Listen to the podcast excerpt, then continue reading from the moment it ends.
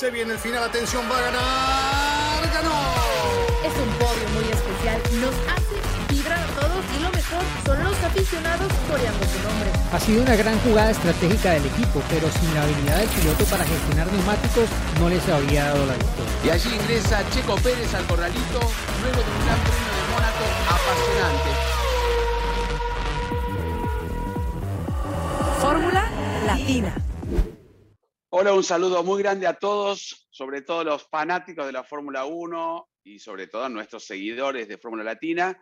Y un saludo muy grande a Giselle desde Los Ángeles, a Diego desde Colombia y a Cris desde Argentina. Y yo estoy, como pueden ver atrás, no es un, este, fondo, sino estamos justamente en Abu Dhabi, en Jazz Island, porque mañana, bueno, cuando salga Fórmula Latina, va a estar las pruebas miércoles perdón, martes y miércoles de Pirelli con varios pilotos y uno de ellos justamente es Pato Howard que va a probar con McLaren. Así que estaremos allí presentes, pero lamentablemente digo, se ha acabado un campeonato histórico, el mejor campeonato de la historia de la Fórmula 1 y con una definición, perdón, yo diría fantástica y entre comillas polémica, ¿no? Después explicaremos el por qué, pero eso no quita que el campeón Max Verstappen sea el justo ganador, porque hizo todo bien esta temporada, como también lo hizo Lewis Hamilton, para definir en la última vuelta del último Gran Premio de la temporada algo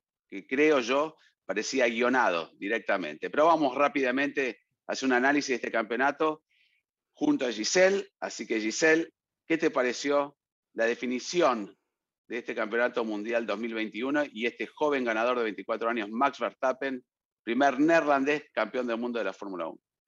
¿Cómo están, Juan, Cris, Diego? Estoy muy triste porque ya se acabó y como le dices, un gran año eh, lleno de emociones cada fin de semana verlos pelear a Luis y a Max rueda a rueda prácticamente cada fin de semana de Fórmula 1 fue espectacular y me parece que esa última vuelta del Gran Premio fue como un resumen de toda la temporada, ¿no? O sea, tal cual como los vimos desde que eh, entró el safety car y que pudieron acelerar, fue lo que vivimos toda la temporada, las 22 carreras, lo vimos resumido en esa última vuelta. ¿Qué forma de llevarnos al límite? Todos sabíamos, ¿no? Bueno, se va a definir en la última carrera, pero que se definiera en la última vuelta, vaya que guion de telenovela que ni en, en México, que son los reyes para estos dramas, o ni Netflix en este caso, eh, lo podrían hacer. Pero así es, Max se lleva el título, ya estaremos analizando si nos pareció justo o no, o si como lo dicen los diarios británicos que fue un robo o no, ya lo iremos diciendo, pero por ahora este joven después de 20 años de estar trabajando para tener ese título y Red Bull por supuesto eh, que desde, desde ese último título de eh, Sebastián Vettel en el 2013 no veía a uno de sus pilotos campeones, por supuesto eh, que es alegría, es fiesta, ¿no? Todo lo que significó para, para la casa austriaca y supongo que los fans que utilizan esta capa, la capa naranja, han de estar muy felices y cantando el Max, Max, Max, Super Max. Pero también, obviamente, reconocer el trabajo de Mercedes, ¿no? Luis es eh, siete veces campeón del mundo, me parece que así enfrentó también el Mundial y así enfrentó esta última carrera, así que también le doy su reconocimiento a Mercedes porque fueron unos grandes competidores, eh, ambos equipos, ambos pilotos, y gracias, gracias por ese gran Mundial que nos regalaron. Nos regaló un Mundial, como dijimos, con todas las alternativas, con polémicas, con grandes carreras, con algunas maniobras que sobrepasaron el límite, otras en el borde, pero sin embargo, creo que resumiendo, si en la vuelta 57, cuando se reinicia la carrera, la última vuelta, cruzan la meta los dos al mismo tiempo, segundo y todo, ¿no? Y hubiera sido un empate, te estoy hablando, igual definiría a favor de Verstappen, pero me refiero, hubieran merecido los dos eh, tener el título, pero lamentablemente hay que dárselo a uno y por eso digo que cualquiera de los dos que se lo hubiera llevado, para mí era un justo ganador. Em, Después están las preferencias personales y todo el mundo dirá, bueno, no, Verstappen y la gente, la mayoría quería que sea campeón Max Verstappen, cortar con este dominio de Mercedes, no porque ganó el octavo título de constructores, pero por lo menos el de Hamilton. Pero yo creo que los dos dieron lo mejor de todos. Y vamos con Diego, pero Hamilton hizo todo bien, todo bien en este Gran Premio. Se merecía la victoria de cómo encaró esta carrera en todas las situaciones. Pero bueno, la fortuna, si se puede decir de alguna manera, o lo que sucedió en la última vuelta, le dio la victoria a Verstappen, que es un justo ganador por la cantidad de vueltas que lideró, por la cantidad de podios, por la cantidad de todo lo que ha hecho pole positions y demás en esta temporada. No creo que es así, ¿no, Diego? Y bueno, dicen que, que no hay un gran campeón, sino un gran rival, ¿no? Y creo que es eh, lo que hemos visto en esta temporada. Con el saludo a todos chicos y a todos los que nos siguen en este episodio de post Gran Premio de Abu Dhabi de Fórmula Latina. Y bueno, es que ha sido una final que ha tenido todo, ¿no? O sea, que, ¿qué le ha faltado? Nada. Yo creo que eh, ha sido un gran premio vibrante, que pues ya el escenario que teníamos era algo impensable que llegaran los dos rivales al título empatados en puntos de la última carrera, como para que aparte de eso se definiera todo en la última vuelta con un adelantamiento que no solamente era la victoria de la carrera, sino el título del mundo. Creo que eso es inédito en la historia de la Fórmula 1. Creo que pues eh, recordamos muchos la definición de 2012, la de 2008, el primer título de Hamilton, pero esta tuvo ese ingrediente muy particular y es que ese momento clave fue entre los dos que se estaban peleando el título. No, era un Timo Glock ahí mediando, no era otro auto chocando a Sebastián Vettel en la salida, no, eran los dos que vimos todo el año que los vimos eh, desde los duelos más limpios hasta los que se subieron un poco de tono y que llevaron algún tipo de sanción en algún momento. Y era lo que queríamos. Yo creo que todo el mundo quería ver esa definición, la hemos tenido y creo que debemos darnos por muy bien servidos y afortunados de haber podido vivir intensamente esta final. Claro, cada uno la habrá vivido después con más tristeza o felicidad, dependiendo de qué gorra llevaba en el momento de, de esa última carrera, pero yo creo que la Fórmula 1 ha ganado este año en muchos sentidos. Quedan ajustes por hacer y obviamente que ese es parte de lo que trataremos también hoy, los asuntos que no acaban de cerrar por completo y que probablemente necesitan ajustes a futuro, pero yo creo que hay que ver el dibujo completo de la temporada y lo que nos ofrecieron Max Verstappen, Lewis Hamilton, Mercedes y Red Bull ha sido un duelo que va a marcar época y que hay que colocarlo en las páginas doradas de la historia de la Fórmula 1. Yo coincido con Diego porque yo no pensaría en lo que realmente sucedió, la polémica, si fuera bien la decisión de reiniciar la carrera de esa manera, si se siguieron los, no te digo protocolos, pero la manera de ejecutarla. Yo me quedaría con la victoria de Max Verstappen, con la gran carrera de Hamilton y con el gran campeón que es el piloto neerlandés. Pero lamentablemente hubo una situación que opacó un poquito todo este gran campeonato, esta gran final, porque Max Verstappen debería haber festejado 100% con todo el equipo, ni bien terminó la carrera como lo hizo, porque la ganó y ganó el campeonato, pero después hubo un impas de cuatro horas donde estuvimos ahí viendo pasar a los representantes de cada equipo y tuvieron que festejar recién a las 12 de la noche en la recta principal. Eso no se pudo ver enseguida y generó un poco de malestar entre los dos lados, ¿no? Tanto de Red Bull como de Mercedes. Por eso digo, es una lástima que estas decisiones o ejecutar más o menos el reglamento no haya ido acorde con la temporada que fue y la final que fue, creo yo, ¿no? Bueno, chicos, un gusto saludarlos y gracias a todos por, por estar acompañándonos en este nuevo episodio. Eh, mi, opinión para empezar, eh, va un poco de la mano de lo que decías vos y, juntando con el comentario de, ustedes, chicos, en relación a que esta definición me parece que por todo lo que pasó, estuvo a la altura de lo que pasó todo el año. Me parece que fue una definición que fue el reflejo del campeonato que tuvimos, ¿no? Con emociones, con polémicas, con lucha, con toques.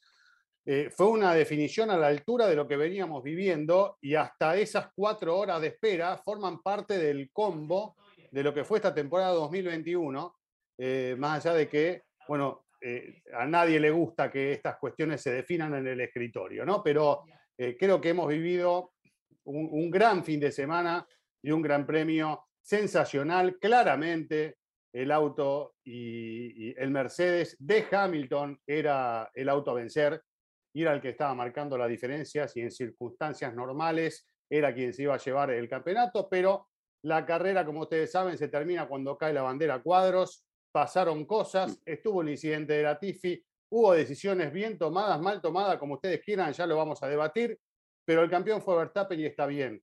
Está bien que sea Verstappen, como hubiese estado bien que sea Hamilton. Coincido con eso. Me hubiese parecido bien que salga campeón cualquiera de los dos, pero está bien que salga campeón eh, Verstappen porque un campeonato se puede definir en una última vuelta, pero se gana todo el año. Y hubo un montón de situaciones a lo largo del año que beneficiaron a uno, perjudicaron a otro. Y si vos juntás todas estas situaciones, llevan a que los dos definan empatados en un último Gran Premio el torneo. Digo, se construye a lo largo de toda la temporada, fueron los dos que marcaron la diferencia y lo ganó Verstappen y yo lo aplaudo, es su primer título, la peleó a muerte en todo momento y, termina siendo un nuevo campeón en la historia de la Fórmula 1. Y para terminar con, mi, primera, primer comentario y, abriendo el juego también, a ver qué opinan, eh, lo de Checo Pérez por un lado, sensacional, porque para mí es medio campeonato de Verstappen lo que hizo Checo eh, en esta carrera, poniéndose en su rol, concentrado en lo que tenía que hacer, así que lo aplaudo porque fue espectacular cómo contribuyó al éxito de su compañero para quedarse. Checo is a legend. Sí, sí, eso fue bueno, esa frase de, de Max. An animal. Y por otro lado, me pregunto, y se los dejo a ustedes, ¿dónde estuvo Valtteri Bottas? Faltó. ¿Dónde estaba? ¿Dónde estaba? ¿Estuvo ayer Bottas? ¿Estuvo ayer en la carrera Bottas?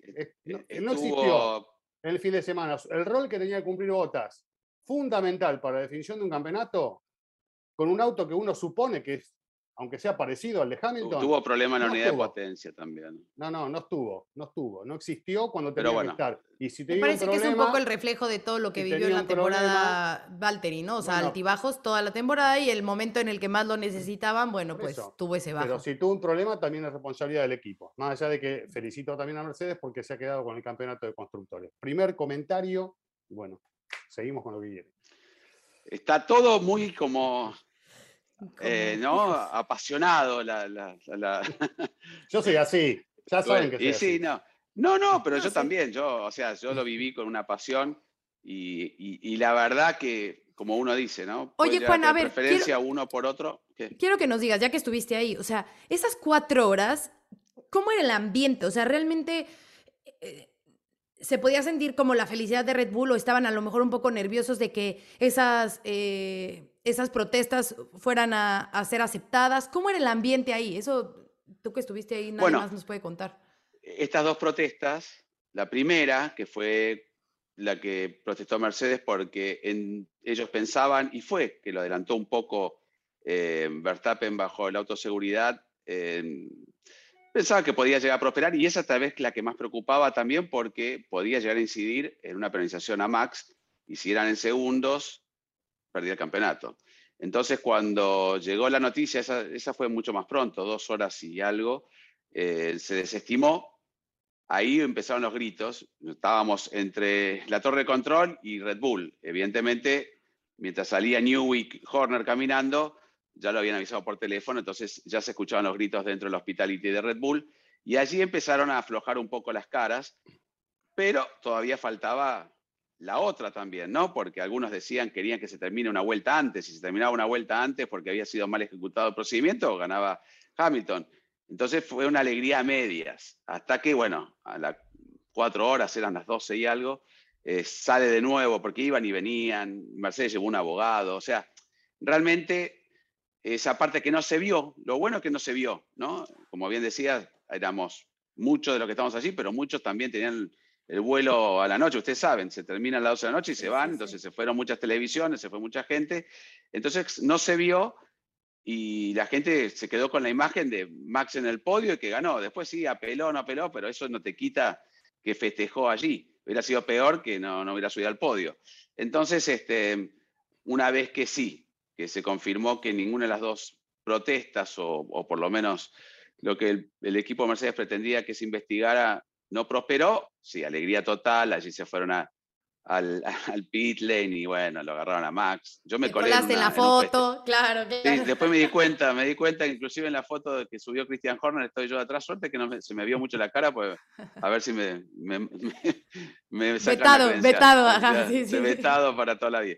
Pero no, la verdad que me sumé a esa, a esa, esa fiesta, ¿no? Porque se sintió, se sintió esa, eh, como emoción, como descomprimir, ¿no? De la felicidad real ahí, pero por eso me dio lástima que tuviera que esperar cuatro horas por una angustia, ¿no? Porque de si soy campeón, lo sé que lo soy, pero tampoco estoy muy seguro, ¿no? Porque en un momento, Max, cuando le explicaban, se veía desde abajo, le explicaba eh, Christian Horner, estaba serio, no, no, no estaba festejando el título. Entonces, bueno, ya está. Ahora veremos qué pasa, eso será algo que vamos a analizar más adelante, pero yo me quedo, y para ser más breve, porque vamos a ajustar y vamos a hacer un programa, es más, tengo acá, ya van 11 minutos 50.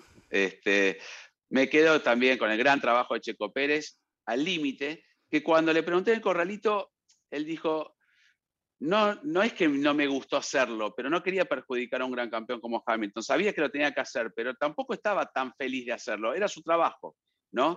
Por eso fue correcto. Podría haber tocado un poco a Hamilton y ya dejaba de ser un súper trabajo por un, algo realmente que lo podría perjudicar su carrera como piloto, ¿no? Y Hamilton también fue paciente. Por eso perdió tanto tiempo. Sabía que no se podía arriesgar con Checo. Porque muchas veces dice, ah, Hamilton no lo pudo pasar. Hamilton no iba a cometer un error para tocarse con Checo Pérez, porque se acababa todo. Entonces, supo dónde atacar. Por eso digo, sin resaltar tanto a Hamilton, todo el mundo decía, bueno, 1 a 0 había dicho Toto Wolf que estaba Red Bull, eh, con neumáticos blandos en la largada, y Hamilton tuvo una reacción increíble con neumáticos medios, y enseguida prácticamente se pone líder. Este, con una polémica allí en la, curva número 5 y demás, que también se puede tocar más adelante. Pero todo fue así fue un sub y baja, sortió bien lo de Checo y bueno, después salió el Virtual Safety Car y demás, que Diego también hizo su análisis allí, yo lo vi, eh, sobre que tal vez no hubiera perdido la primera posición, pero fue muy conservador Mercedes. Y para ganar un campeonato a veces no hay que ser tan conservador y sí lo hizo el equipo Red Bull, que para mí estratégicamente este año Red Bull estuvo muy por arriba del equipo alemán. Me gustaría nada más decir el tema de, para antes de que nos desviemos ya en el análisis de carrera, que muchos preguntaron y mandaron muchos esta pregunta de por qué se había retirado Checo, porque realmente no, no se explica en el momento de la carrera. Checo se retira porque tenían un problema en el motor y tenían la duda de que pudiera causar alguna otra bandera amarilla porque tuviera que detener el auto y pudiera afectar obviamente a Max y a la estrategia que daban muy pocas vueltas de carrera, entonces prefirieron mejor retirar el auto, no afectar más la carrera y eh, que Max siguiera su camino o las, la, carrera con las pocas vueltas eh, que quedaban. Ahora, mi pregunta que les tengo y que creo que de aquí vamos a partir para el análisis y que es mucho, porque Diego lo compartió con sus números, ya saben, Telemejía mucho en redes, es, ¿Mercedes podía haber parado en pits o no para eh, cambiar también esos neumáticos, tener unos mejores neumáticos y a lo mejor poderle competir de una mejor forma a Max en esa, en esa última vuelta. O corrían el riesgo, ya lo mencionabas, Juan, a lo mejor de ser conservadores o no, eh, corrían el riesgo de a lo mejor perder esa posición en pista, ¿no? ¿Y, si, que seguía el safety car? ¿Y si seguía el safety car? Sí. Quedaban segundos. pero, pero, pero, pero a ver, es que, o sea, yo creo que esto no es de opinión. Los números son fríos y los números son o sí o no. Y los números estaban claros, o sea, eran 14 segundos y el sobreimpreso de la Fórmula 1 ahí lo colocó. Yo pues lo constaté con otros datos que tenía antes, con otra gente, con otras televisiones, todos tenían el mismo, número, 14 segundos en safety car. Y si tú sigues la telemetría, incluso la de la aplicación de la Fórmula 1, eh, ahí puedes ver, si miras, y tomas tiempo, que lo, yo lo hice, tomé el tiempo con cronómetro, en cuánto tardó en pasar Verstappen por el incidente de la Tiffy después de que pasó Hamilton y pasaron más de 14 segundos.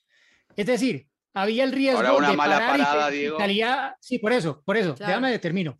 Si pasa algo en la parada, eventualmente pierden la posición. Ok.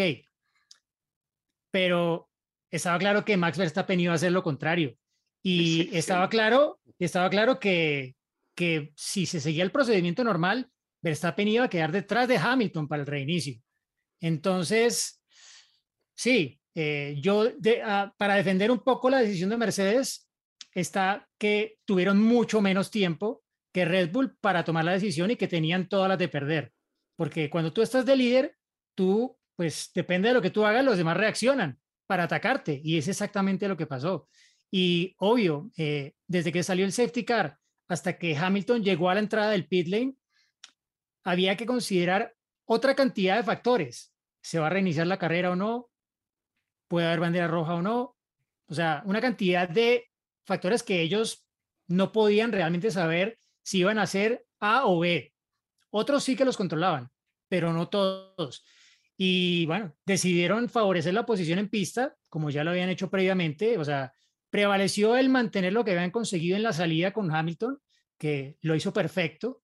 Luego con la estrategia también copiaron la de Red Bull para cubrir a Verstappen, perfecto. Para Verstappen en Virtual Safety Car, ellos veían que tenían neumáticos tranquilos, nos quedamos con estos hasta, hasta el final, más allá de que eso conllevaba algún riesgo. Pero creo que ya en ese punto, pues hombre, obviamente con el diario de lunes, como dicen, creo que asumieron un riesgo pensando que no lo estaban asumiendo, ¿no?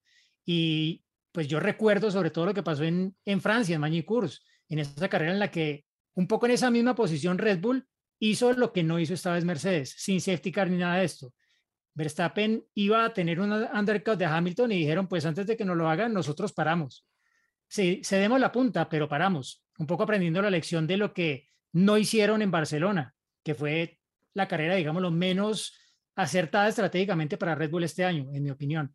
Entonces, no sé, yo, yo creo que lo dejo ahí y aunque se puede decir que es un error, obviamente que hubo muchos factores que llevaron a que ellos tomaran esa decisión en ese momento y que, como decía antes, pues llevaban realmente las, las de perder allí y es entendible que, que hayan preferido tomar la decisión que tomaron. Está claro que eh, la decisión que tomaba uno, el otro podía llegar a jugar otra moneda y hubiesen cambiado las cosas.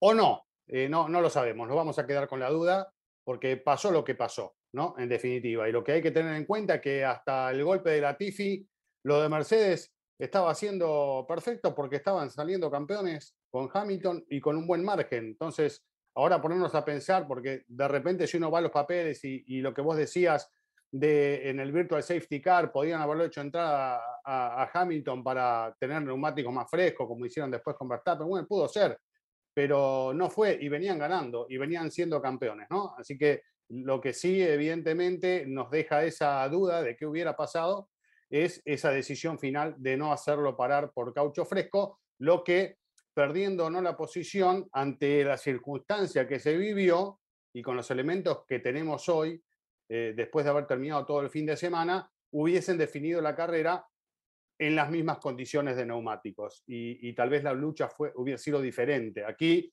sabíamos que eh, si ellos no paraban, ellos seguramente podrían haber pensado que Verstappen iba a parar, eh, porque lo tienen que analizar y, y, tenían inferioridad, inferioridad de condiciones para la definición, estaba claro, y lo percibieron inmediatamente. Pero bueno, son decisiones que hay que tomar inmediatamente hay segundos para hacerlo o hasta a veces menos. Eh, y bueno, uno puede equivocarse a pesar de que tenga un equipo grande de personas atrás trabajando en las estrategias, ¿no? Y bueno, fue finalmente lo que, lo que sucedió eh, y esto benefició a, a, Verstappen. Pero bueno, eh, el marco y lo que se vivió en ese momento, yo les cuento algo y a la gente también.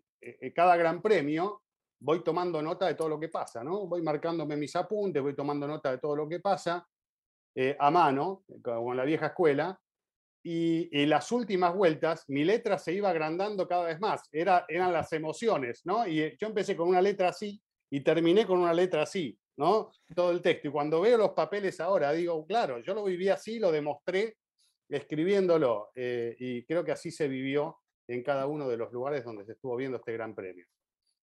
Ahora, Igualmente, para... Sí. Dale, Juan, si quieres. No, no, no. Bueno, ahora está esa polémica, ¿no? De, entrar a los pits, pero pues realmente si decimos que la carrera fue una muestra de todo lo que fue la temporada, de esa última vuelta, de, de esta pelea de estos dos, pero también me parece que la inconsistencia en la cuestión de dirección de carrera y de FIA también fue eh,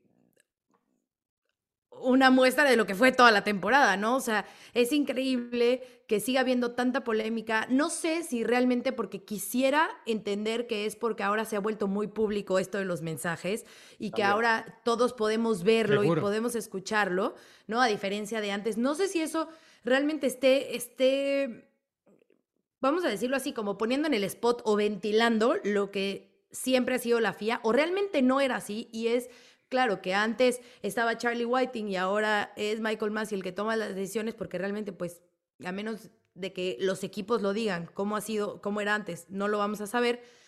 Pero sí me parece que, ha sido un año de inconsistencias y en esta carrera se, se vio más reflejado y, lo decíamos el, podcast pasado. Qué triste que sea eso lo que esté sonando más que lo que, que, lo que pasa en la pista, ¿no? Igualmente, hay algo, y no lo vamos a negar, y no vamos a decir que ya lo dijimos al principio, que quien no se merece o que se merece, Verstappen es campeón, se acabó, haga lo que haga Mercedes. Pero eso no quita, y no solamente los periodistas británicos, sino todos los que más o menos están hace años en la Fórmula 1, se hizo algo raro y lógico. ¿Para qué? Para tener una vuelta de carrera. Pero dejó también a otros pilotos fuera la posibilidad de también ganar una posición o una posición en el campeonato, ¿no? Porque arbitrariamente este, pudieron quedar uno detrás del otro Hamilton y Verstappen. Pero no, Carlos Sainz tuvo la oportunidad de poder atacar a Verstappen si quería. Él podría haber, tenga o no buenos neumáticos, jugársela en un reinicio, porque se puede. A veces es difícil, pero otra vez no. Tenía Daniel Richardo, que no entendía Daniel Richardo qué hacía ahí tampoco, y lo dijo Charles Leclerc, lo dijeron todos los pilotos. Nadie entendía. Me parece que no, no entendían allí. Entonces, eso me parece prolijo. Por tener una vuelta de carrera para definir el campeonato, que encima una vuelta en desventaja, porque hay que ser sinceros, no es lo mismo estar con un neumático de tres vueltas de clasificación, con un neumático casi 40 vueltas duro, que entre ya de por sí nuevos tienen un rango de diferencia en offset de un segundo y un poquito más. pero eso no es responsabilidad de la dirección de, la prueba. No es, eso, es de Mercedes. no, no, no, pero no, no, está mal, ya sé, está perfecto, lo que vos mm. quieras pero está mal que no puedan entrar en juego en el relanzamiento el resto del pelotón. Eh, o se sacan todos los autos que perdieron una vuelta o le dejaban los cuatro autos o cinco a, Max. Si le dejaban esos cinco autos, no ganaba el campeonato. Entonces mm. ahí me parece que hay algo que está mal. o pasan todos o no pasa ninguno. Como dijo en principio, primero dijo, no pasa nadie. Y seguían pasando las vueltas. Ahora pasan todos. Y claro, te quedas sin vueltas. Entonces, a mí me parece injusto que se haya cambiado la norma, como también pasó injusto en Bahrein, que pudieron salirse 39 veces Hamilton de fuera de pista y cuando Verstappen se salió para pasarlo, eh, lo tiene que volver a la posición. Y se cambió durante la carrera. Así empezó la temporada y terminó también de esta manera. Y, en el medio podemos meter 18 otras polémicas que hubo en dirección de carrera o comisario. Más que nunca, ¿eh? Estuvo muy, está bien, hay más, hay más redes sociales, hay más comunicación, todo se, viraliza más. Eh, la pelea de campeonato es entre dos equipos distintos. Si hubiera sido Nico Rosberg y, o digo Valtteri Bottas y Hamilton, no habría protestas, pues se queda dentro del equipo. Entonces, al haber dos equipos, todos eh, lo, que dice Horner también, lo que dice Toto Wolf, pelea y demás. Pero a mí me parece que ese reinicio dejó algo, algo raro. ¿Por qué? Porque en, no sé, en Arabia Saudita, porque quedaba un pedacito así, ponía una bandera roja, o la han puesto en Azerbaiyán, y se relanzó con una sola vuelta y Checo ganó la carrera donde se equivoca Hamilton. Que Hamilton podría haberle peleado, pero se equivocó. Acá podrían haber iniciado una mini carrera de cuatro vueltas, todo con el mismo neumático, hubiera sido buenísimo. ¿Por qué no? A ver, decime por qué no. Había una grúa en la pista en una zona angosta. Pasan los autos de seguridad. Siempre se habló que cuando hay una grúa en la pista era bandera roja. Se fue cambiando un poco todo y me parece que, que no hubiera quitado una, un relanzamiento que tuvimos en Arabia Saudita, como tres, este, que cambió también un poco la perspectiva de la carrera, que todos estuvieran más o menos, para mí, una bandera roja en algún momento hubiera actuado. O no perder cinco vueltas pensando, eh, no, primero los autos que pasan, y no es por defender a Hamilton, ¿eh? Para mí no es por defender a Hamilton, para mí eh, fue una mala decisión. una cosa, no hay que justificarlo más. Sí. Es, pero no, no, Juana, yo creo que, porque respondiendo un poco a lo que decía Giselle antes de que, claro, es que esto no pasaba con Charlie, esto también pasaba con Charlie, o sea, estemos seguros. Lo que pasa es que ahora estamos escuchando una cantidad de cosas que antes no, no, no, no escuchábamos. Aparte, estamos escuchando algunas cosas, no todas. Y esto creo que, ah, o sea, a mi modo de ver, eso tiene que cambiar porque no hay ningún otro deporte. A ver, Michael Massey no es el árbitro, pero de alguna forma acaba impartiendo justicia porque es quien gestiona la carrera. Entonces, la, bueno, de alguna forma el árbitro son los comisarios al final, pero sus decisiones influyen en el desarrollo de la carrera. No hay otro deporte en el que tan abiertamente puedan los jugadores, digámoslo en este caso, ir a instigar al árbitro. O sea, eso, eso no pasa en ningún otro deporte. Tampoco, o sea, tampoco pasa que ya no es solamente el director técnico, sino que el dueño del club va hasta la cancha a decirle al árbitro que lo que está haciendo no puede ser. Toto Wolf diciéndole a Michael Massey, esto no.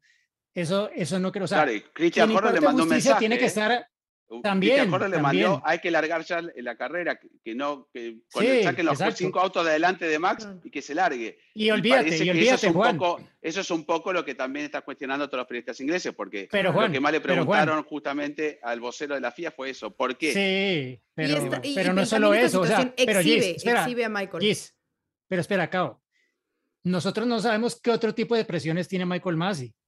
Y está claro que esto se hizo por el espectáculo. Ahí lo dejo, ¿no? O sea, no todas las comunicaciones, no todos los, no todo lo que le llega a Michael Masi. Estefano Dominical y A ver, no sé. espérenme, les voy, a, les voy a hacer una pregunta, les voy a hacer una pregunta. Estamos de acuerdo que estamos ante una Fórmula 1 de cambios, ¿vale? Sí, quieren buscar, quieren buscar este, buscar llegar al nuevo público, el acercarse, el cambiar la dinámica, por eso esto de las sprint races, ¿no? Por eso Netflix, por eso la apertura, por eso ahora podemos usar redes sociales y ahora todo, o sea, la Fórmula 1 está cambiando, nos queda claro. Entonces, dentro de este cambio, ahora podemos escuchar estos mensajes y esta comunicación con la FIA que antes no se escuchaba. Pero puede ser, ¿no? Que Michael Massey sea justo ese personaje que la Fórmula 1 ha eh, diseñado, vamos a ponerlo así, o que ha colocado en esa posición, bueno, esa posición, para justamente generar esto, generar polémica, generar que se esté, eh, que, que, no se sepa qué va a pasar en una carrera, que haya resultados eh, controversiales. Lo vimos en Spa, ¿no? Todo el mundo hablaba de Spa y a la fecha sigue hablando. Ah, sigue hablando de Spa. Una vergüenza también. Ahora, esta final, todo mundo va a hablar de esa final. Entonces, la Fórmula 1 está en boca de todos, del que les gusta y de los que no. Tal vez esa es la estrategia de Fórmula 1 ahora, ¿no? pero no tiene que sobrepasar. Hacer el gran circo y hacer un espectáculo. Sí, Giselle, pero eso de acuerdo. La Estoy esencia que son los autos y los pilotos en la pista. No puede ser el protagonista Michael Massey. Me queda clarísimo y por eso lo dije desde la vez pasada. De 22 carreras hablamos 15 carreras de Michael Massey. 19, seguro. Es, más, debería recibir un premio en la gala de la FIA como algo. Más. Como el de Checo, del ministro de Defensa.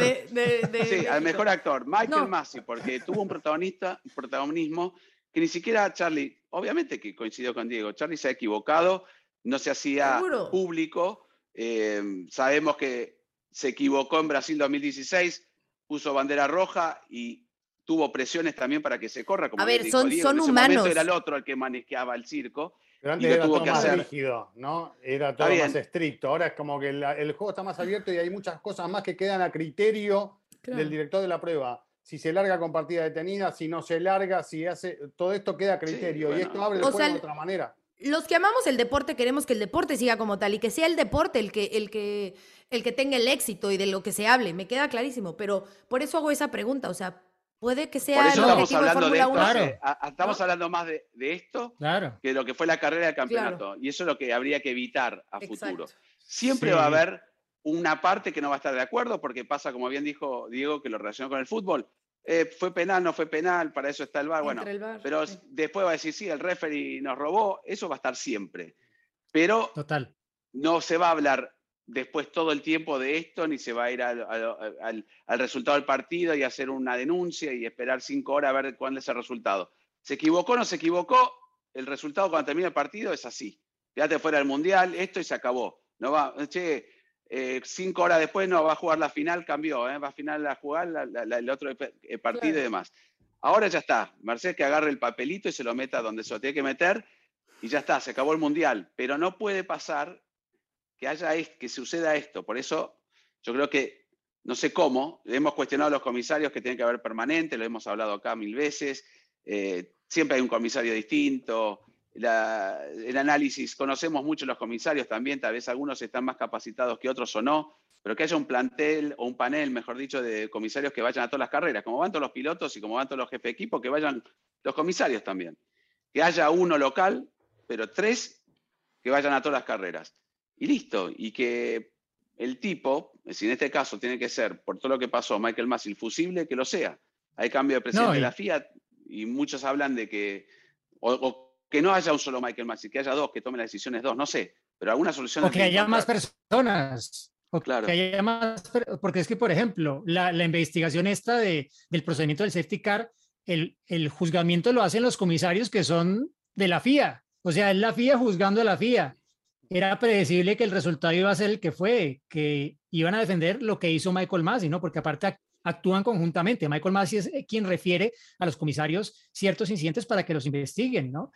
o los mismos comisarios pueden decidir a mutuo propio investigar algún incidente, pero, pero sí, y ahora pues viene la Corte Internacional de Apelaciones y esto va adelante que, que también es de la FIA, o por lo menos en el Código Deportivo Internacional así está estipulado es, es un tema que, que, es, que es muy complicado, ¿no? Pero para mí un poco como que han quemado a Michael Massey, ¿no? Es, Michael Massey es el de caer y... Lo exhibieron demasiado. Y, el fusible, eh, el fusible. Sí, no, o sea, pobre, exacto, sí. a mí realmente que, que, me da pena porque, porque aparte él es muy abierto, o sea, después de cada carrera, cada domingo, da una entrevista explicando todo, que esto ya Charles Whiting lo hizo en su última época, pero lo ha mantenido Michael Massey. Y él mantiene una política de puertas abiertas con los equipos. Recordamos muchas radiocomunicaciones que le ha hecho a Wolf, al mismo Hamilton, que subió alguna carrera en bandera roja a hablar con los comisarios, a Toto Wolf diciéndole, bueno, puedes venir aquí tal, y lo recibe y dialoga, pero pero, por ejemplo, lo que pasó en GIA, esto de negociar el ofrecimiento, esta, ese tipo de cosas no deberían ser, y menos deberíamos saberlas nosotros, porque, porque no quedan bien, porque se ve como que el, el, la autoridad está negociando el reglamento, y eso, eso no tiene cabida en ningún deporte. Sí, creo que le acabas de dar al clavo. Eh, no se sigue un reglamento.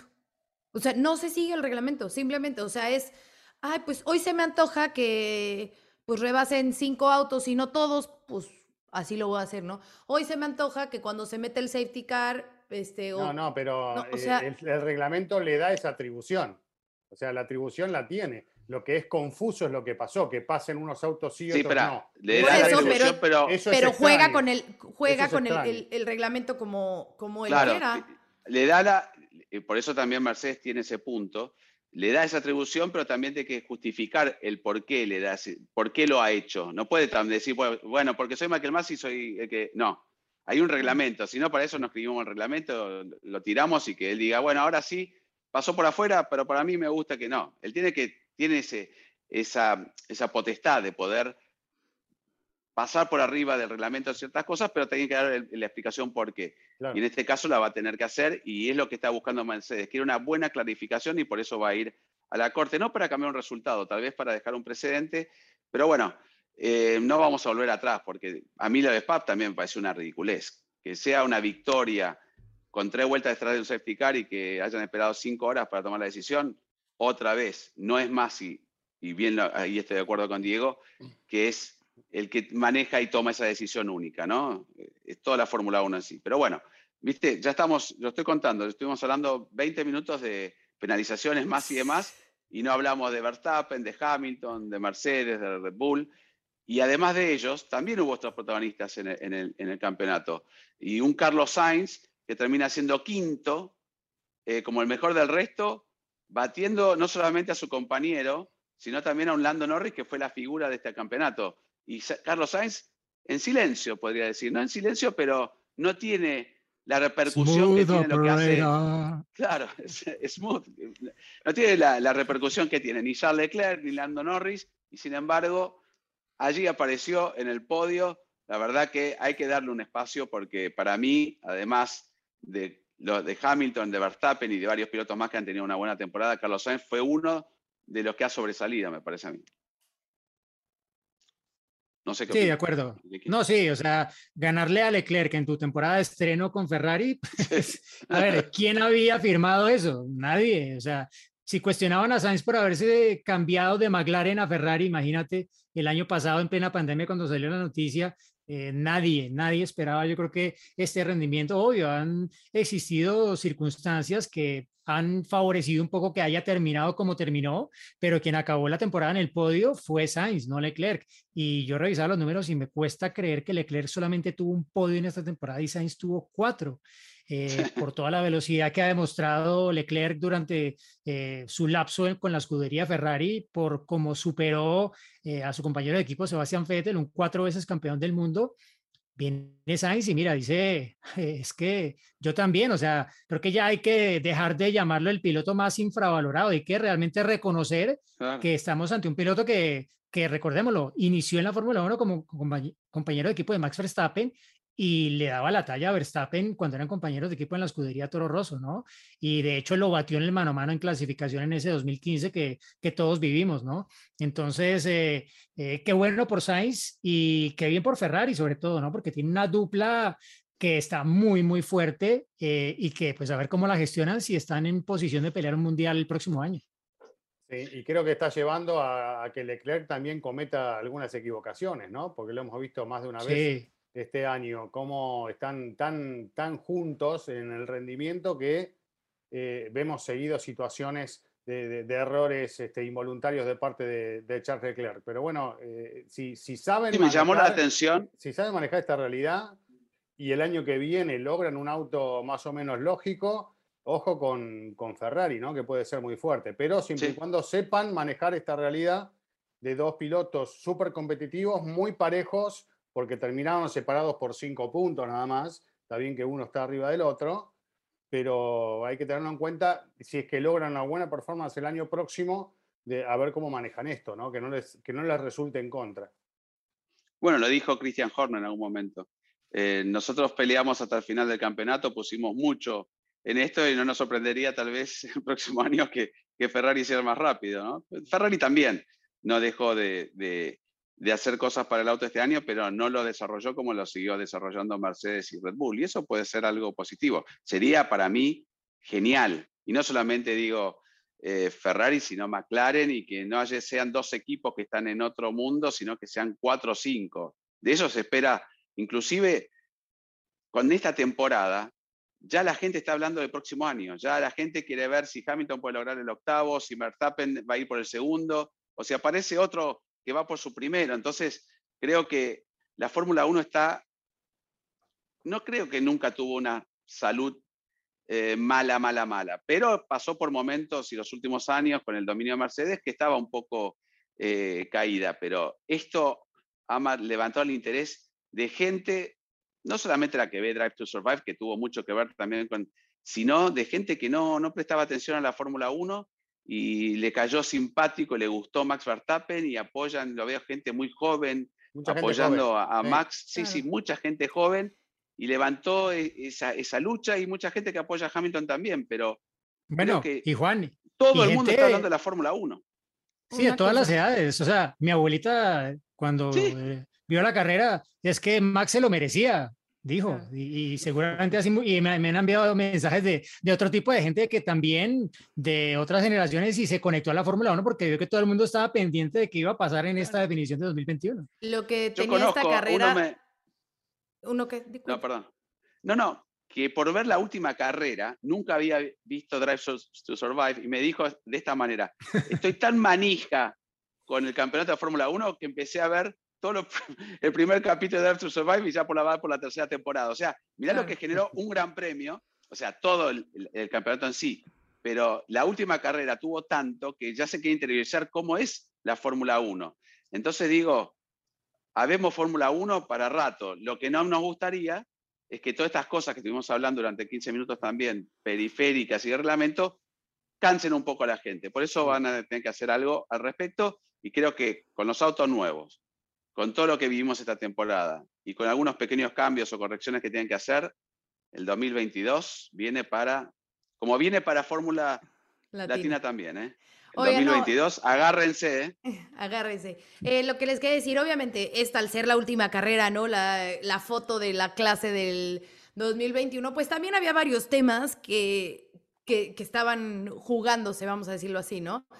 No me pongas presión, Juan Fosaroli. No, no, no. Eh, en lo que mencionas, ¿no? El cambio de regulación, o sea, estos autos, este ya se cierra un ciclo, nos vamos a la que sigue eh, y a ver quién puede ser el equipo o los equipos eh, que dominen. La despedida de Honda, la despedida de Bottas de Mercedes, la despedida de Russell de Williams de Giovinazzi y por supuesto de Kimi, ¿no? La despedida de Kimi Raikkonen que me parece que quedó un poquito mermada Ah, por obviamente la situación del mundial, por la definición del mundial y porque pues se tuvo que retirar, ¿no? Entonces al momento de retirarse, yo tuve la oportunidad de estar en una watch party y la gente le aplaudió, o sea, ni nos escuchaba, pero todos aplaudiéndole a Kimi Raikkonen en ese momento de retirarse. 349 grandes premios, el hombre que más grandes premios ha disputado.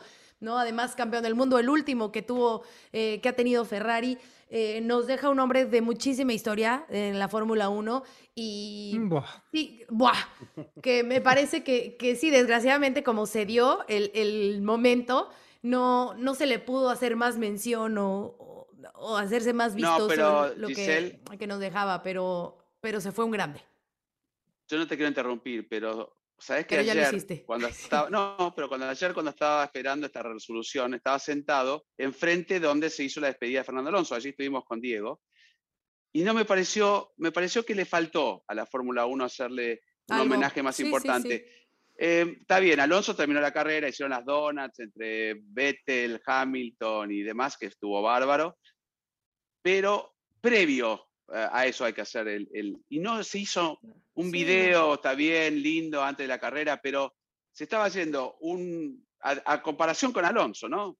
Uno lo puede comparar, está bien, Alonso ganó dos campeonatos, él ganó uno, el, último de Ferrari, más grandes premios diputados, eh, fue vino. El finlandés que hasta ahora tiene más victorias. Ganó con Ferrari, ganó con Lotus, eh, ganó de vuelta con Ferrari cuando regresó. O sea, era para de alguna manera este, hacerle un homenaje. a Alonso habían hecho un estrado, ¿te acordás, Diego? Invitados, videos emotivos, todo el paddock allí, una fiesta. Kimi no recibió eso y a mí me parece que eso se tendría que haber este, hecho, no te digo al mismo nivel de Alonso, pero se estaba yendo alguien comparable con Alonso. Perdóname, pero histórico. Kimi es histórico en Fórmula 1. Sí, que haberle hecho algo, un título. La pelea del campeonato, creo que fue lo que lo, que dejó en la sombra. Terminó, exactamente. Como, en 2012, como en 2012, era la última carrera de Schumacher y casi nadie se acuerda porque fue la definición impresionante de ese año lo que quedó y pues sí, ahí salió Michael con su bandera, pero ah, ok, sí, pero uh, qué final. No me extraña que no hubiese querido Kimi, ¿viste? Que una vez no, le toda la fiesta y se acerca y dice, ah, y se va y lo querés matar, ¿viste? No, porque Ferrari incluso sí le hizo un homenaje, ¿no? Ferrari sí unos días antes eh, le hicieron un homenaje. Y Alfa también le hizo una gran despedida. se puso, el casco también fue en su homenaje, ¿no? Entonces, yo creo Doble que son retiro de Kimi. Que, sí, sí, sí. Que, que sí deberían de ser un poquito más valorados por el deporte también, ¿no? Sobre todo en, hombres como, como él, que le han dado tanto y que también gracias a, personajes como Kimi es que la gente se ha acercado a Fórmula 1, ¿no? O sea, Kimi es de los pilotos favoritos de muchísima gente. Entonces, pues que le vaya bien a Kimi. la, carrera, ah, fue piloto, de la carrera, porque hubo un movimiento en las redes sociales y generó eso. Eh, y pese a que abandonó y que venía último, o sea, por eso digo, me quedó eso cuando estaba ahí sentado, digo, faltó algo acá, claro, algo un poquito más aquí, no sé, entre todos los pilotos, mm. ponerlo en el centro de la grilla, hacer algo, no sé. Eh. Bueno, lo que sí, porque siempre había la, la, entrevista al final con el piloto que era nominado piloto del día, sí, Y aquí no, claro, no pasó con todo lo que. Claro, el campeonato. No, no, pasó por alto eso. Pero de lo que estoy seguro es que la Tifi este, tiene Red Bull gratis para el resto de su vida. Claro, claro. Y, es ciudadano, ciudadano honorífico de Países Bajos, ya tiene pasaporte y todo. Oigan, chicos, ¿cómo les fue en Rival? Un minuto antes. Latifi, cuando viene para el corralito, se queda parado solo con su PR que estaba hablando con otra persona, mirando la carrera. En el momento que termina y lo pasa Max, se agarra la cabeza. Yo lo estaba viendo, estaba prácticamente al lado. Estaba como blanco, con la, pálido. Recordemos que corre con motor Mercedes, eh, Hamilton venía dominando la carrera, se agarró la cabeza. Este, y en el corralito dijo, bueno, obviamente, no, ya sabemos que no fue su intención, pero algo que generado por él, aparte se pega solo, pobre, este, generó todo esto, ¿no? Es, no, terrible.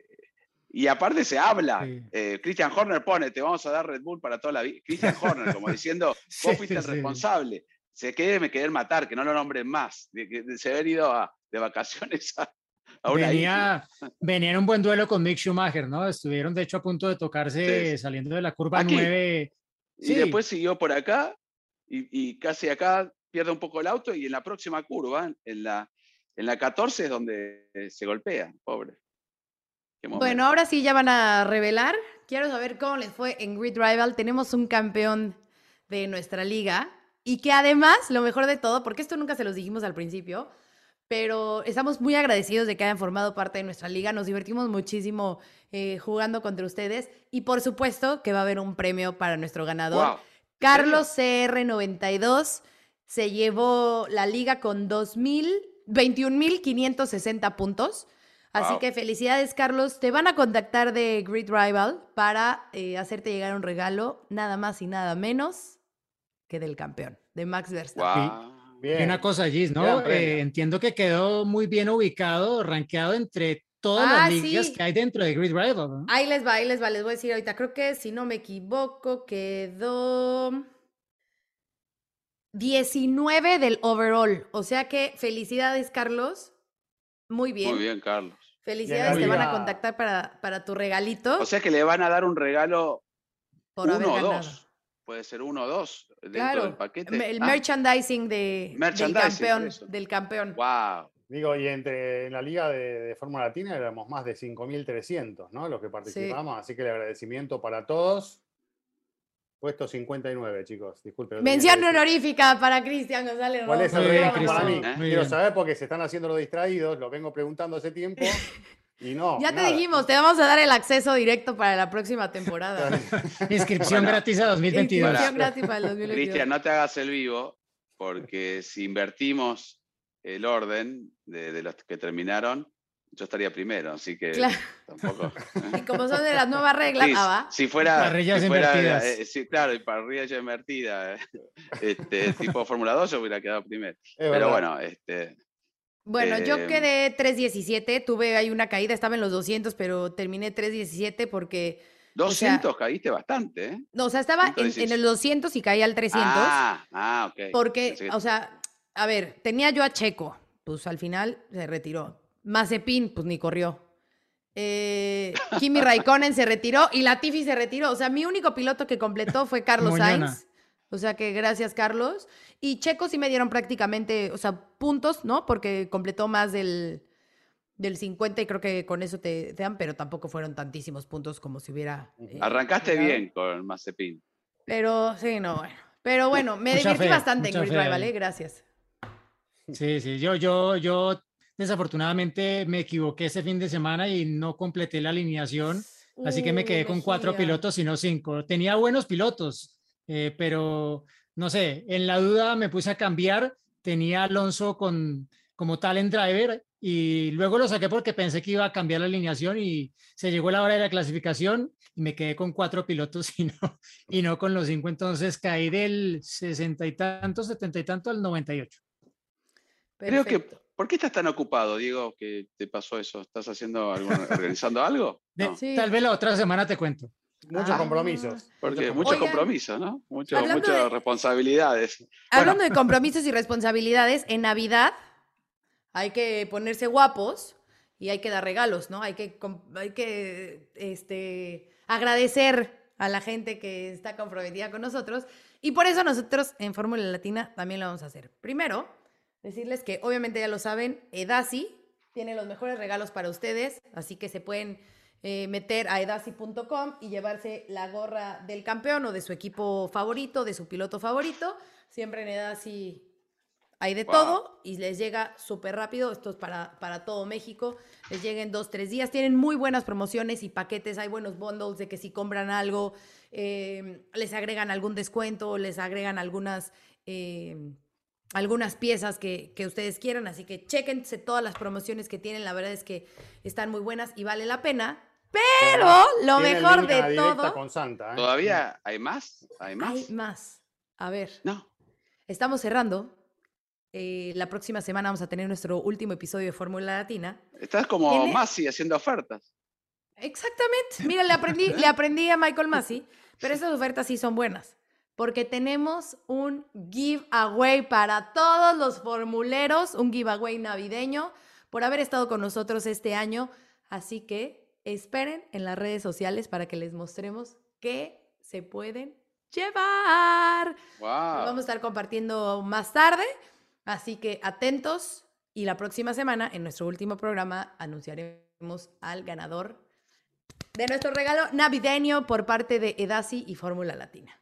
Pero es verdad. ¿eso es un giveaway o tienen que ver una, un club, como se dice, una clave en uno de los episodios de que comenzamos de Fórmula Latina? Así que se lo tienen que ver todos. Ah, no, los tienen que ver todos, por supuesto. O sea, solo es para todo, fans, porque fans, ahí está la clave, está la Claro. clave de Una julio No, 2020. pero va a ser un regalazo, ¿eh? Neta está cañón.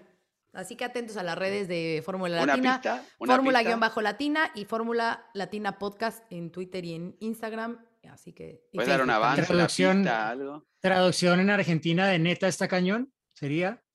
Está increíble, vale mucho la Está- pena. La verdad eh, está increíble. Sí. La verdad está increíble. A ver, Cris, ¿cómo está diría? buenísimo. Eh, ten- está buenísimo, Sí. che. ¿Eh? Posta, posta. Posta, está buenísimo. ¿Y en, en colombiano cómo sería?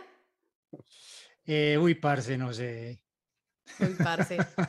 Bueno, la eh, verdad, de verdad que está impresionante, está increíble. Impresionante. Bueno, pues ya lo saben, entonces, Edasi y Fórmula Latina, Buenísimo. buenísimo. Bueno, eh, por ser uno de los. Ok, bueno, por ser el, programa, el último programa, penúltimo. no de. No, no, por eso, el último Ah. programa, justo que terminó el campeonato. Después vamos a tener un resumen y vamos a hablar de la Fórmula 1, pero de fin de campeonato, este es el último programa hablando de carreras que ya sucedieron. Este, ¿Hay preguntas? Claro, siempre hay preguntas. Vamos a escucharlas. Y qué sé yo, la gente tal vez está tímida y no. No, no, siempre mandan. Hola Gis, Chris, Diego y Juan, les mando un gran abrazo a ustedes y a todos los formuleros. Soy Leandro y soy de Tucumán, Argentina.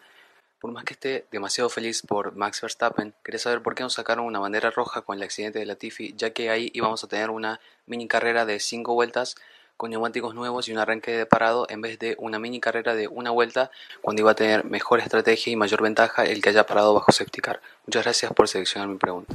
Bueno, Leandro, bueno, un saludo muy grande también de parte de Fórmula Latina a todo Tucumán y Argentina, obviamente, y a Latinoamérica y al mundo. Eh, sí, lo hablamos hace un rato. Mucha gente pensó que tal vez era una solución. Eh, no estaba tan comprometido donde estaba el auto, pero era una parte angosta, entre una grúa. Eh, yo creo que hubiera sido una buena alternativa y hubiera dejado contento a mucha gente. Eh, sobre todo porque, como bien dijiste, comenzarían todos con el neumático fresco, podrían haber avanzado no solamente enfocado en el Mundial entre Hamilton y Verstappen, como le dijimos anteriormente en el programa, podría haber tenido una oportunidad Leclerc, Norris de pelear con Sainz, hubiera sido tal vez lo adecuado y tener dos largadas siempre lo decimos, ¿no? Estuvimos contentos en Arabia Saudita, que hubo tres, este, en sucedió en Azerbaiyán, podría haber sido, no lo fue y por eso hay muchas preguntas al respecto. Así que buena observación, pero ya está. El campeón es Max Verstappen en la última vuelta. Yo también esperaba la bandera roja, la verdad. Pero bueno, vamos a escuchar otra pregunta. Hola formuleros, soy Zaira de Guadalajara, Jalisco, México y mi pregunta es, ¿por qué Haas no utilizó a ese piloto reserva para sustituir a Mazepin en esta última carrera? Saludos y un abrazo para Gis, Juan, Diego y Cris.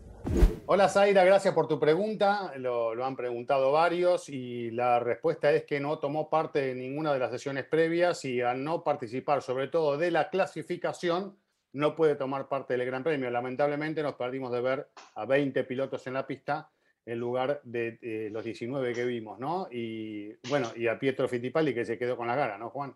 Claro. Sí, pobre, ¿no? Un día antes el test se lo hubiera hecho Mazepin.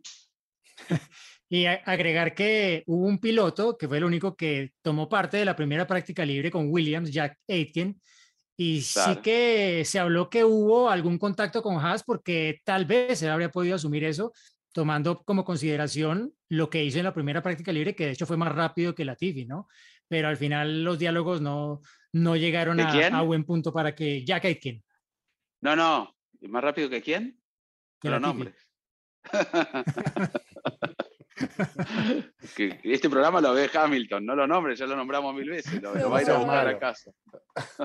Oigan, bueno, pues ya a ver, anecdotario. Vamos a entrar al anecdotario y si les parece, pues lo hacemos de Max, ¿no? Ya aprovechando que es nuestro campeón 2021.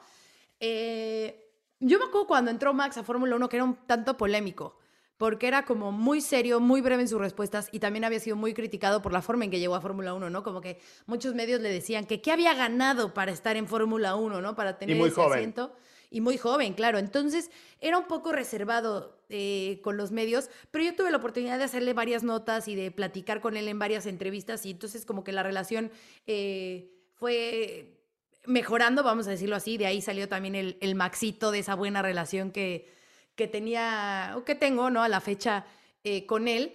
Y tengo dos muy presentes. Una, cuando recorrimos Monza caminando,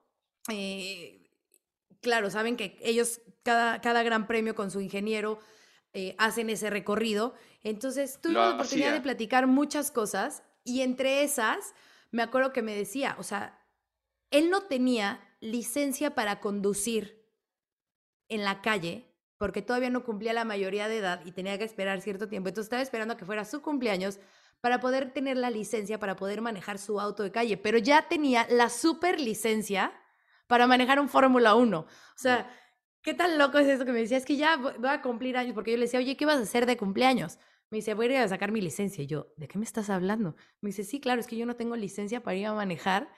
Eh, y yo, pero yo estás manejando un Fórmula 1. Y me dijo, pues sí. Y yo, wow, no lo puedo creer. Entonces era de esas cosas que me encantaba. Y un buen recuerdo que tengo de Max en el Gran Premio de México, justo ahora que Diego mencionaba eh, esa época en la que fue compañero de, de Carlos Sainz el primer año que, la Fórmula 1 fue a México, lo llevamos a las trajineras, a los dos pilotos de Toro Rosso. Las trajineras en Xochimilco es una tradición muy de México, vamos a decirlo así, que son como unas lanchitas de madera de colores. Eh, van por el lago de Xochimilco y en el embarcadero de, de Cuemanco. Y lo bonito de eso es que tienes a los mariachis, entonces llegan los mariachis y te cantan, llega la señora de las quesadillas y te prepara tus quesadillas. Pero aquí lo curioso es que obviamente pusimos a los dos pilotos a cocinar, entonces se pusieron a hacer sus quesadillas, eh, cantaron con los mariachis, les ponía yo en el teléfono las letras del cielito lindo, por ejemplo, entonces iban leyendo, tratando, Carlos obviamente en español se la sabía, ¿no? Pero imagínense a Max tratando de leer en español, cantando, entonces eh, fue, fue un lindo momento de, llevar a los pilotos a México, de que conocieran un poquito la cultura y de seguir conociendo el que, al que ahora ya es campeón del mundo. Muy bien. ¿Seguimos con el anecdotario? Sí, Diego. ¿Vas, Cris? O, no, yo, lo mío es muy breve, porque ahora me acordé que vieron que para nuestro trabajo estar con, la familia de uno en un gran premio es muy complicado porque uno no tiene tiempo de, atenderlos. Y la única vez que, que, llevé a mi familia fue en el Gran Premio de España 2016, eh, donde finalmente eh, termina ganando y logrando su primera victoria Max Verstappen dentro de Red Bull después del cambio con Kvyat, ¿se acuerdan todo lo que pasó en ese momento? Pero tengo la foto de mi hijo en el box en el momento del festejo de Verstappen de su primera victoria, así que también está eso bien presente a, nivel familiar como recuerdo, ¿no? Ah, es, es, un muy lindo recuerdo y que ya desde ese momento se esbozaba que era cuestión de tiempo que viéramos a Max Verstappen como campeón del mundo de Fórmula 1. Yo, la, la, mía va un poco más por el lado de antes de que llegara la Fórmula 1. En 2014, el primer campeonato de autos que él disputó después de ser campeón mundial de karting fue un eh, evento que se llamó el Florida Winter Series, que se corría en, en la Florida justamente con autos como parecidos a un eh, Fórmula 4 de la actualidad, y allí estaban sobre todo pilotos de la Ferrari Driver Academy y algunos más, pero fue un campeonato que casi que se organizó para Lance Stroll, porque era Lance Stroll uno de los pilotos, estaba Luca Valdiserri, que luego fue el ingeniero de, de, Stroll en Williams en la Fórmula 1, y bueno, estaba, estaba Max Verstappen, estaba Antonio Foco, eh, que está probando también esta semana en Abu Dhabi con Will Ferrari. estuvo. Exacto, estaba Nicolás Latifi y Rafael Marcelo y obviamente yo estaba allí porque estaba Tatiana Calderón Tatiana. y pues iba un poco a, cubrir eh, su participación. Y recuerdo que, que ya desde ese momento se esbozaba que, que él ahí era como de otro grupo, o sea, era él contra los de Ferrari, porque él no era piloto de la Ferrari Driver Academy. Jos Verstappen no lo tenía en ese programa. Y los enfrentamientos que tuve que ver, porque tuve la oportunidad de estar en algunas reuniones de pilotos y algunas sesiones de coaching y escuchar que esto era con todos los pilotos y algunos de los padres estaban ahí y tal. Bueno, yo ahí de, como dicen en Colombia, de sapo. Y en esos momentos... sí, sí, pero había unos intercambios, en ese momento Max tenía 15 años, eh, había algunos intercambios en los que como que le sacaban algunas cosas a los pilotos como, mira, esto que hiciste aquí esta maniobra con el otro, esto no tal, y a Max creo que le sacaron alguna, o sea, ya se sabe que él desde muy joven ha corrido siempre al límite. Y lo que me llamó la atención fue cómo, a pesar de lo joven que era y a pesar de que era un poco como el diferente allí, porque no era de la Ferrari Driver Academy, cómo él se defendía y cómo se defendía solo. O sea, Jos Verstappen lo crió para ser como lo hemos visto en la actualidad. O sea, él, él se defiende y él o sea, si era el niño que le hacían bullying en el colegio, él mismo iba y se defendía así le rompieran la cara, ¿no? Pero, pero ese ha sido Max desde siempre, ¿no? Y fiel a su estilo, sigue siendo hoy, fiel a su estilo, definió el Mundial 2021 de la Fórmula 1 y, y bueno, no sé si vaya a cambiar con los años, pero a mí por lo menos me gusta tener esa dualidad de, de, de personajes, ¿no? Eh, el extremo, el que va al todo o nada, el que va a que el otro tenga que retirarse para evitar el choque y el otro que pues es el que tiene la visión más a largo plazo y que juega más, digámoslo, dentro de eh, las reglas y siendo siempre eh, juego limpio a tope, ¿no? El otro que lo coloca un poco todo al límite, ¿no? Pero ha sido un poco el yin y el yang de esta temporada 2021 de la Fórmula 1, Verstappen y Hamilton, pero sí que desde muy temprano en su carrera se esbozaba que, que Verstappen era ese piloto que iba a llevar todo siempre al límite. ¿Puedo contar una breve, rapidísimo? Sí, sí, sí, sí, sí, sí, rapidísimo. Ahorita que mencionó a Jos Verstappen, Diego, me acordé, Brasil 2016, estábamos en una fiesta y, Max había hecho un podio de un carrero, no, no, no, no, no, no, no, no. Y estábamos en la fiesta y estaba Jos, entonces estaba yo platicando con Jos y me dice, es que no puedo creer lo que estoy viviendo. Y yo dije, pues, ¿por qué? Jos me dice, hace un par de años estábamos en los karts y hoy estoy aquí en una fiesta de Fórmula 1 tomándome una cerveza con mi hijo que acaba de subirse al podio. Es muy rápido y ha sido todo tan rápido y no puedo creer lo que estamos viviendo. O sea que un poco de esa relación de... Bueno, sí, pero... Un año, un año después de lo, que, de lo que yo les contaba, un año después estaba en Fórmula 1. Sí, sí, sí, así. Yo me acuerdo en ese año 2014 em, que Max ya estaba en la Fórmula 3 y era un piloto, no fue el que brilló en la Fórmula 3, pese a que ganó muchísimas carreras, pero ya era el proyecto. Sí, pero peleó el título con Ocon, ¿no? Era su primer año en el automovilismo. Sí, sí, que cuando le pregunté a, con, a todos los pilotos pregunté quién iba a ser campeón, dijo Hamilton, ¿no? Obviamente ya sabemos la rivalidad que hay, nunca le iba a dar el, la posibilidad a, a, Max Verstappen. Y bueno, y Red Bull obviamente en ese momento ya se sabía que iba a tener las opciones de estar dentro de Rosso, nos buscaron para hacer entrevistas con Max Verstappen. Y la verdad que teniendo el campeonato que estaba, Vettel y demás, Max Verstappen, sí, que bueno, será un buen proyecto, pero pasó con Van Dorn, pasó con Magnussen, siempre te buscaban antes que lleguen a la Fórmula 1, entonces fuimos a hacer la nota por hacerla, para quedar bien con, con, el equipo. Y bueno, hice la nota, yo a Josh lo conozco de la época que corría, obviamente no, no, no soy amigo. Claro, porque Juan desde los 50. No, pero en la época yo estaba. y este, Josh de Vos, y sobre todo porque tengo una buena relación con Tom Coronel y había un, un, poco de diálogo y hubo en algún momento antes que llegara a la Fórmula 1. Pero este, estaba Joss, que se puso en un costado para hacer la entrevista. Hice la entrevista, varias preguntas, nunca cambió, es un tipo que responde muy cortito y tiene que hacerle 20 preguntas, por más que a vos mismo te ha pasado, Giselle, es muy simpático, pero te responde muy cortito, siempre. No es, un piloto que o Vettel o Hamilton cuando tienen de hablar, ganas de hablar, que están dos horas hablando. Y terminó la nota y, dije, no la voy a usar esta nota. Qué, qué pedante, qué, qué tan self-confidence, ¿no? Sí, sí, sí, que sobrado. Digo, ni siquiera llegó a la Fórmula 1 y dije, esto es un invento de, así, tal cual lo estoy contando. Esto, Joe Verstappen lo fabricó, ¿no? le dijo, vos tenés que hacerte esto y esto y esto, y coincide un poco con lo que dice Diego. Pero después me di cuenta que no era, o sea, obviamente el padre lo, lo formó, pero él es así. Fue así antes de llegar a la Fórmula 1, sigue siendo así ahora, Inclusive ahora lo veo mucho más simpático, que en esa época tal vez era más introvertido, más tímido. Sí. Sí, sí. Pero ah, cambió muchísimo, Max. Pero me llamó la atención y me acuerdo perfecto. Dije, ¿qué voy a poner esta nota? De, estaba la- se cree que era campeón del mundo de Fórmula 1 y todavía ni llegó a la Fórmula 1. Este, Por eso fue la primera impresión.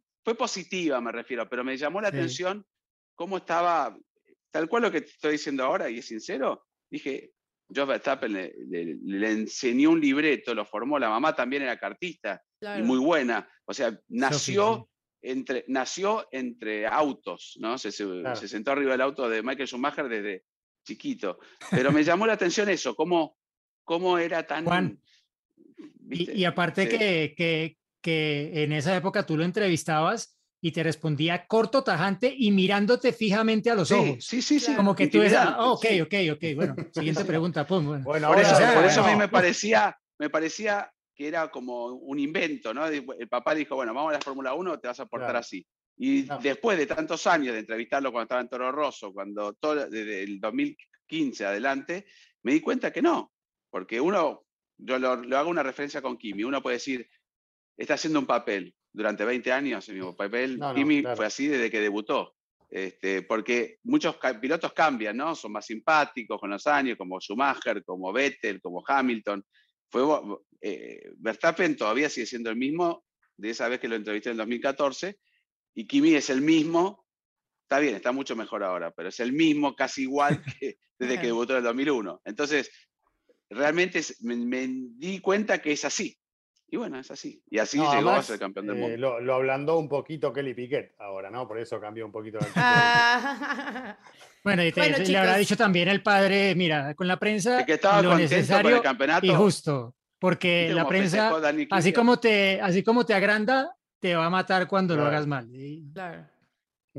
Dani Bueno, chicos. festejó un montón el campeonato de, Ay, Dios mío. Ahora Ya, ya cuando empiezan en su fórmula Tanto rosa. valió la pena. valió la pena hacerle el asiento. de bueno, nos vemos la próxima semana, ¿no? A ver, espera, espera, espera, quiero ver algo. porque me nos ¿El tiempo? El tiempo te vamos a regañar. No, No no, porque me mires. engañaron, estoy seguro. eh, Espera, A ya ver. está. ¿Qué? Igual tenemos ahí unos bachecitos en el medio. Claro, Uno, claro. uno 11 11, el número de Checo, mira. Nos vemos la vos. próxima semana, chicos. El, de Checo y el de Verstappen, ¿no? El año que viene, el uno. 1 y el 11, claro. Venga. Chao. Chao. Se viene el final, atención, va a ganar, ganó. Es un podio muy especial. Nos hace vibrar a todos y lo mejor son los aficionados coreando su nombre. Ha sido una gran jugada estratégica del equipo, pero sin la habilidad del piloto para gestionar neumáticos no les habría dado la victoria. Y allí ingresa Checo Pérez al corralito luego de un gran premio de Mónaco apasionante. Latina.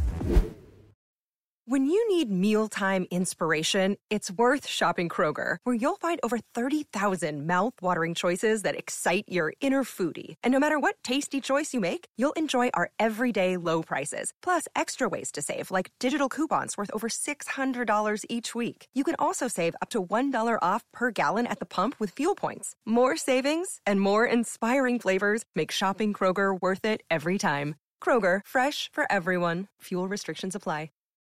Lucky Land Casino asking people what's the weirdest place you've gotten lucky? Lucky? In line at the deli, I guess? Aha, in my dentist's office. More than once, actually. Do I have to say? Yes, you do. In the car before my kids' PTA meeting. Really? Yes. Excuse me, what's the weirdest place you've gotten lucky? I never win and tell. Well, there you have it. You can get lucky anywhere playing at LuckyLandSlots.com. Play for free right now. Are you feeling lucky? No purchase necessary. Void where prohibited by law. 18 plus. Terms and conditions apply. See website for details.